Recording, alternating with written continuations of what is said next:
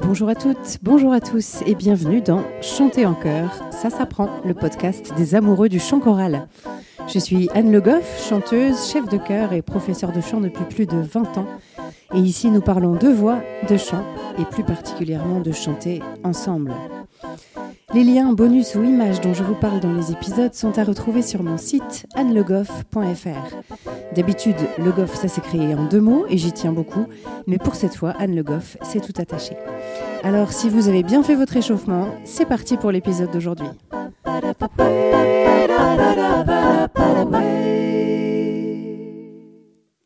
Le qui suis-je du jour?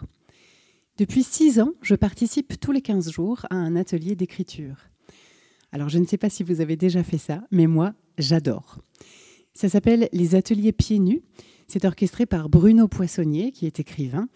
Et c'est toujours un plaisir déjà de se retrouver. D'abord pour partager ensemble ce que chacun aura apporté à boire et à manger. Et je dois dire qu'on est plutôt chanceux en la matière.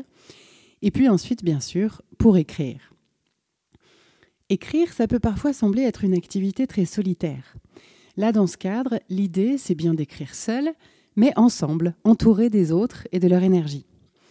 En ce qui me concerne, ça m'aide beaucoup d'avoir ce temps dédié à l'écriture, parce que même si j'adore écrire en général, que ce soit dans des temps un peu difficiles où j'écris ce qui me traverse et ça m'aide beaucoup, ou bien écrire des chansons ou encore des nouvelles, il n'empêche que dans le quotidien, j'ai parfois du mal à me dégager du temps pour le consacrer à l'écriture. Et puis aussi, chez moi, l'écriture prend plus souvent la forme d'une inspiration. Quelque chose me vient à un moment et il faut que je l'écrive c'est plus difficile pour moi de me dire à telle heure, je me mets derrière ma feuille et j'écris.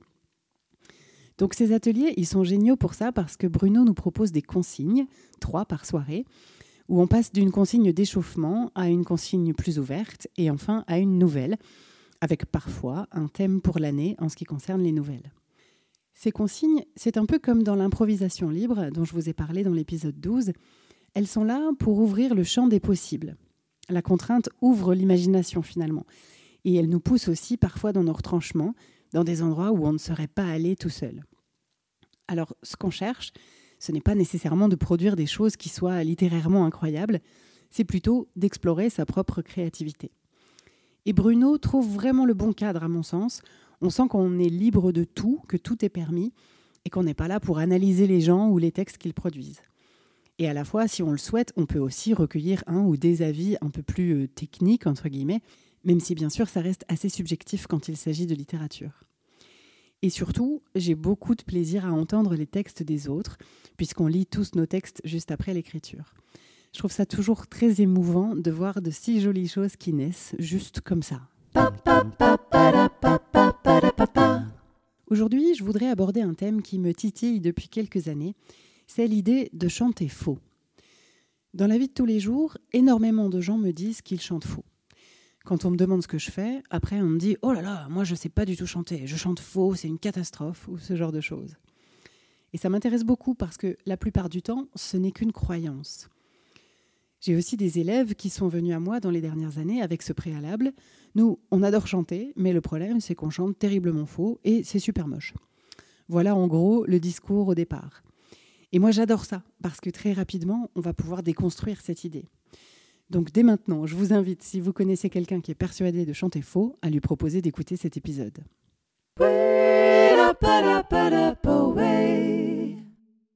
D'abord, il faut prendre conscience qu'en France, euh, nous ne sommes pas une nation très chantante. Il y a des familles où on chante très librement, bien sûr, mais d'autres aussi où c'est beaucoup moins habituel. On chante un peu à l'école parfois, mais pas toujours. Et en tout cas, c'est moins ancré dans notre quotidien que dans d'autres pays européens ou sur d'autres continents. Il faut voir aussi qu'on a tendance à, euh, d'une certaine manière, ridiculiser les gens qui chantent. Qui n'a pas entendu dire Mais tu chantes comme une casserole, tu vas faire tomber la pluie ou ce genre de choses, parfois même sans du tout avoir cherché à écouter d'abord. Même à la télé, par exemple, la question du chant est traitée de manière assez particulière. Bien sûr, il y a des émissions spécialisées là-dessus. Je pense à la Starac à l'époque ou à The Voice maintenant. D'abord, ce qu'on peut remarquer, c'est que le niveau a sacrément augmenté depuis une vingtaine d'années. Si on compare les gens qui se présentent aujourd'hui à The Voice, on a quand même des gens beaucoup plus aguerris techniquement, vocalement et même aussi musicalement par rapport à ceux qu'on entendait il y a 20 ans. Alors moi, je n'ai pas vraiment suivi une saison complète euh, depuis très longtemps, mais quand je jette une oreille, c'est ça qui me frappe. Et l'autre chose qui me frappe, c'est que parfois les commentaires des jurés me paraissent pour le moins douteux. Mais ça, c'est encore autre chose. Mais à part ces émissions qui sont centrées euh, sur la voix, j'ai pu noter que le traitement du chant est assez étrange. Par exemple, souvent, quand un candidat d'une émission lambda, alors euh, ça pourrait être euh, Top Chef ou ce genre de choses, quand un candidat va se mettre à chanter quelque chose, on va coller dessus, souvent, la version originale. Alors le rendu, la plupart du temps, c'est quelque chose de très très moche, soit parce que la personne ne va pas au même tempo que l'original, soit parce qu'elle ne chante pas dans la même tonalité. Et du coup, par ce simple montage, on va donner l'idée que la personne chante faux, alors que ce n'est pas vrai du tout. Dégueulasse, non?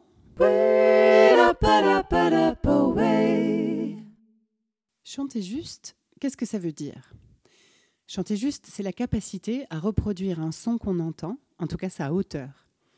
Par exemple, si je joue ce son sur mon piano, je suis capable de le reproduire derrière à la même hauteur. Ah. Et donc, en découle la capacité à reproduire une mélodie. Si je suis capable de reproduire une suite de sons à leur bonne hauteur, je reproduis donc la mélodie. Par exemple,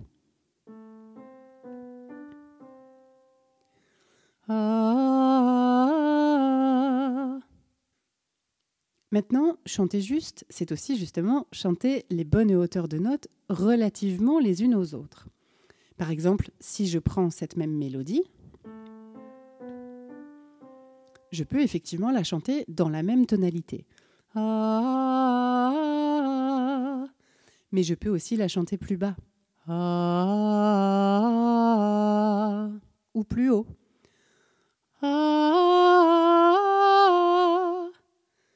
Dans les deux cas, j'ai quand même chanté juste, puisque les intervalles que je produis entre les sons sont toujours les mêmes.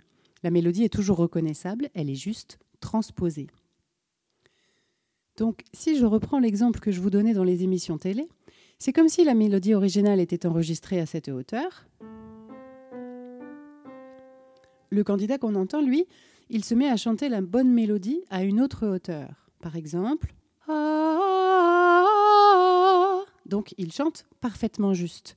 Sauf que la production, dans sa grande bonté, colle dessus l'original et ça donne quelque chose comme et on a donc l'impression qu'il chante faux. Bref, tout ça pour dire que le traitement du chant et de la voix est conditionné par plein de choses, mais sans doute surtout par ce qu'on a entendu petit. Si on nous a encouragés à chanter, si on nous a valorisés là-dedans, il y a plus de chances qu'on le fasse plus naturellement que si on nous a dit Oh, tais-toi, tu vas faire tomber la pluie, ou tu chantes comme une casserole à chaque fois qu'on se mettait à chanter à tue-tête. Donc, oui, réfléchissons à ce qu'on dit aux petits, et aux grands aussi d'ailleurs, parce qu'on peut vite installer des croyances limitantes.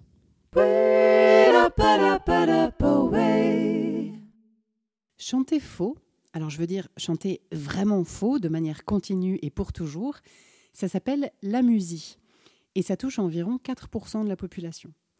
En fait, c'est un trouble neurologique qui atteint la perception des sons, donc un amusique va éprouver de la difficulté à identifier des sons différents.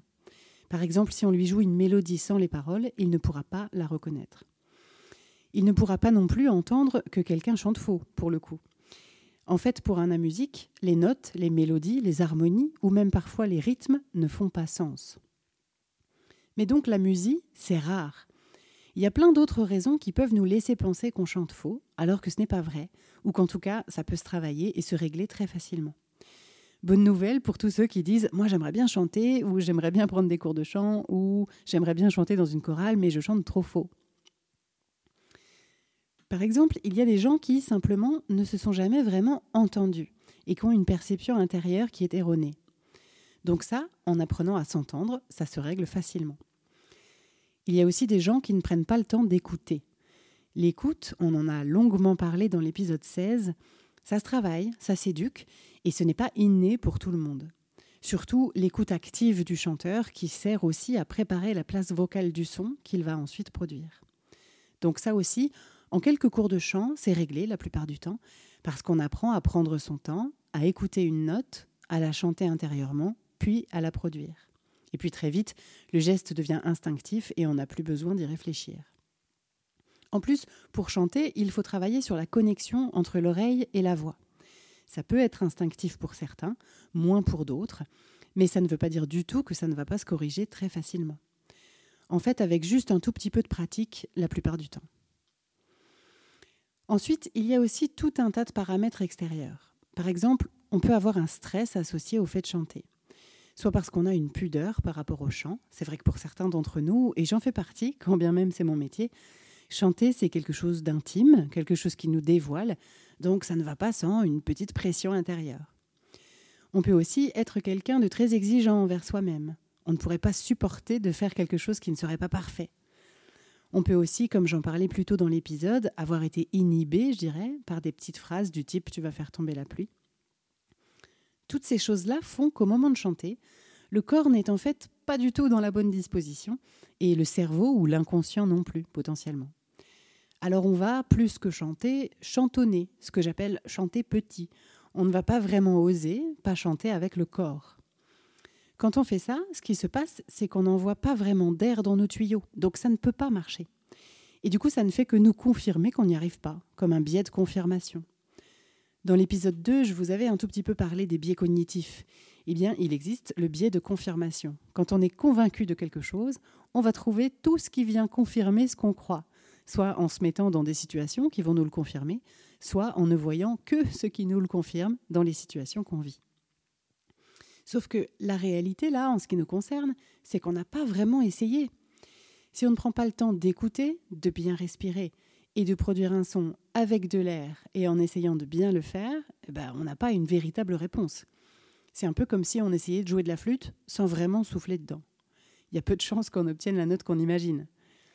D'ailleurs, ça soulève une autre question dans le fait de chanter juste ou faux, c'est d'imaginer à l'avance le son qu'on va produire. Ça aussi, ça se travaille. C'est l'écoute intérieure, donc le fait d'entendre à l'avance et à l'intérieur de soi la note qu'on va vouloir chanter pour que tout l'appareil vocal se place en conséquence. En ce qui me concerne, je chante depuis une bonne trentaine d'années. Je sais que je chante juste.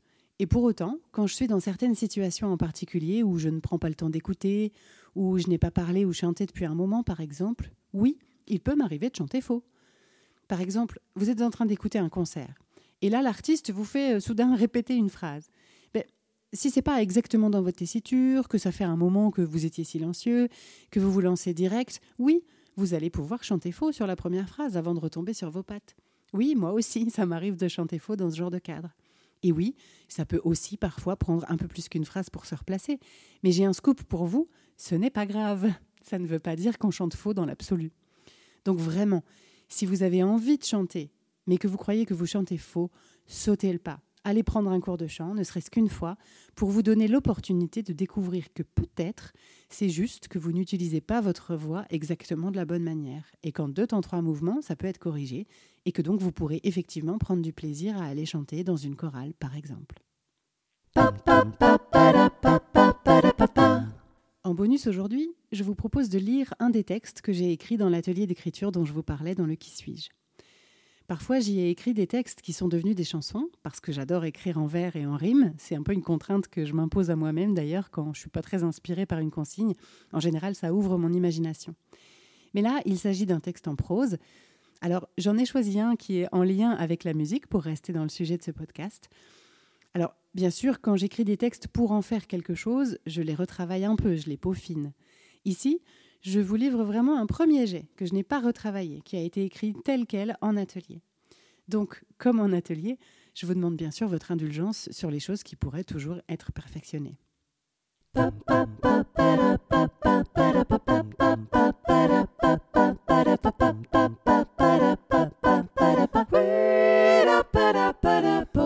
J'espère que cet épisode vous a plu. Si c'est le cas, je vous invite à vous abonner au podcast pour ne pas rater les épisodes suivants et surtout à me mettre plein de petites étoiles et de commentaires sur la plateforme où vous l'avez trouvé. Ça me sera d'une grande aide pour le faire découvrir à davantage de passionnés de chant en chœur. N'hésitez pas bien sûr à en parler à vos camarades choristes, mais pas pendant la répétition, et même à votre chef de chœur. C'est toujours intéressant pour eux d'avoir des ressources et pour moi d'avoir des retours. Si vous aimez mon travail, vous pouvez aussi me soutenir en prenant un abonnement sur Patreon. C'est une plateforme de financement participatif et les abonnements démarrent à 1 euro par mois. Ça me permettra de continuer sereinement à réaliser ce podcast. Rendez-vous sur le site Patreon, P-A-T-R-E-O-N, et vous cherchez Chanter en chœur tout attaché. Sinon, le lien est aussi disponible sur mon site annelegoff.fr, onglet podcast, où vous trouvez les bonus de chaque épisode. N'hésitez pas là aussi à me laisser des commentaires, vos questions ou les sujets que vous aimeriez que j'aborde. Merci à tous, on se retrouve la semaine prochaine pour un nouvel épisode de Chanter en chœur, ça s'apprend. D'ici là, prenez soin de vous et de votre voix.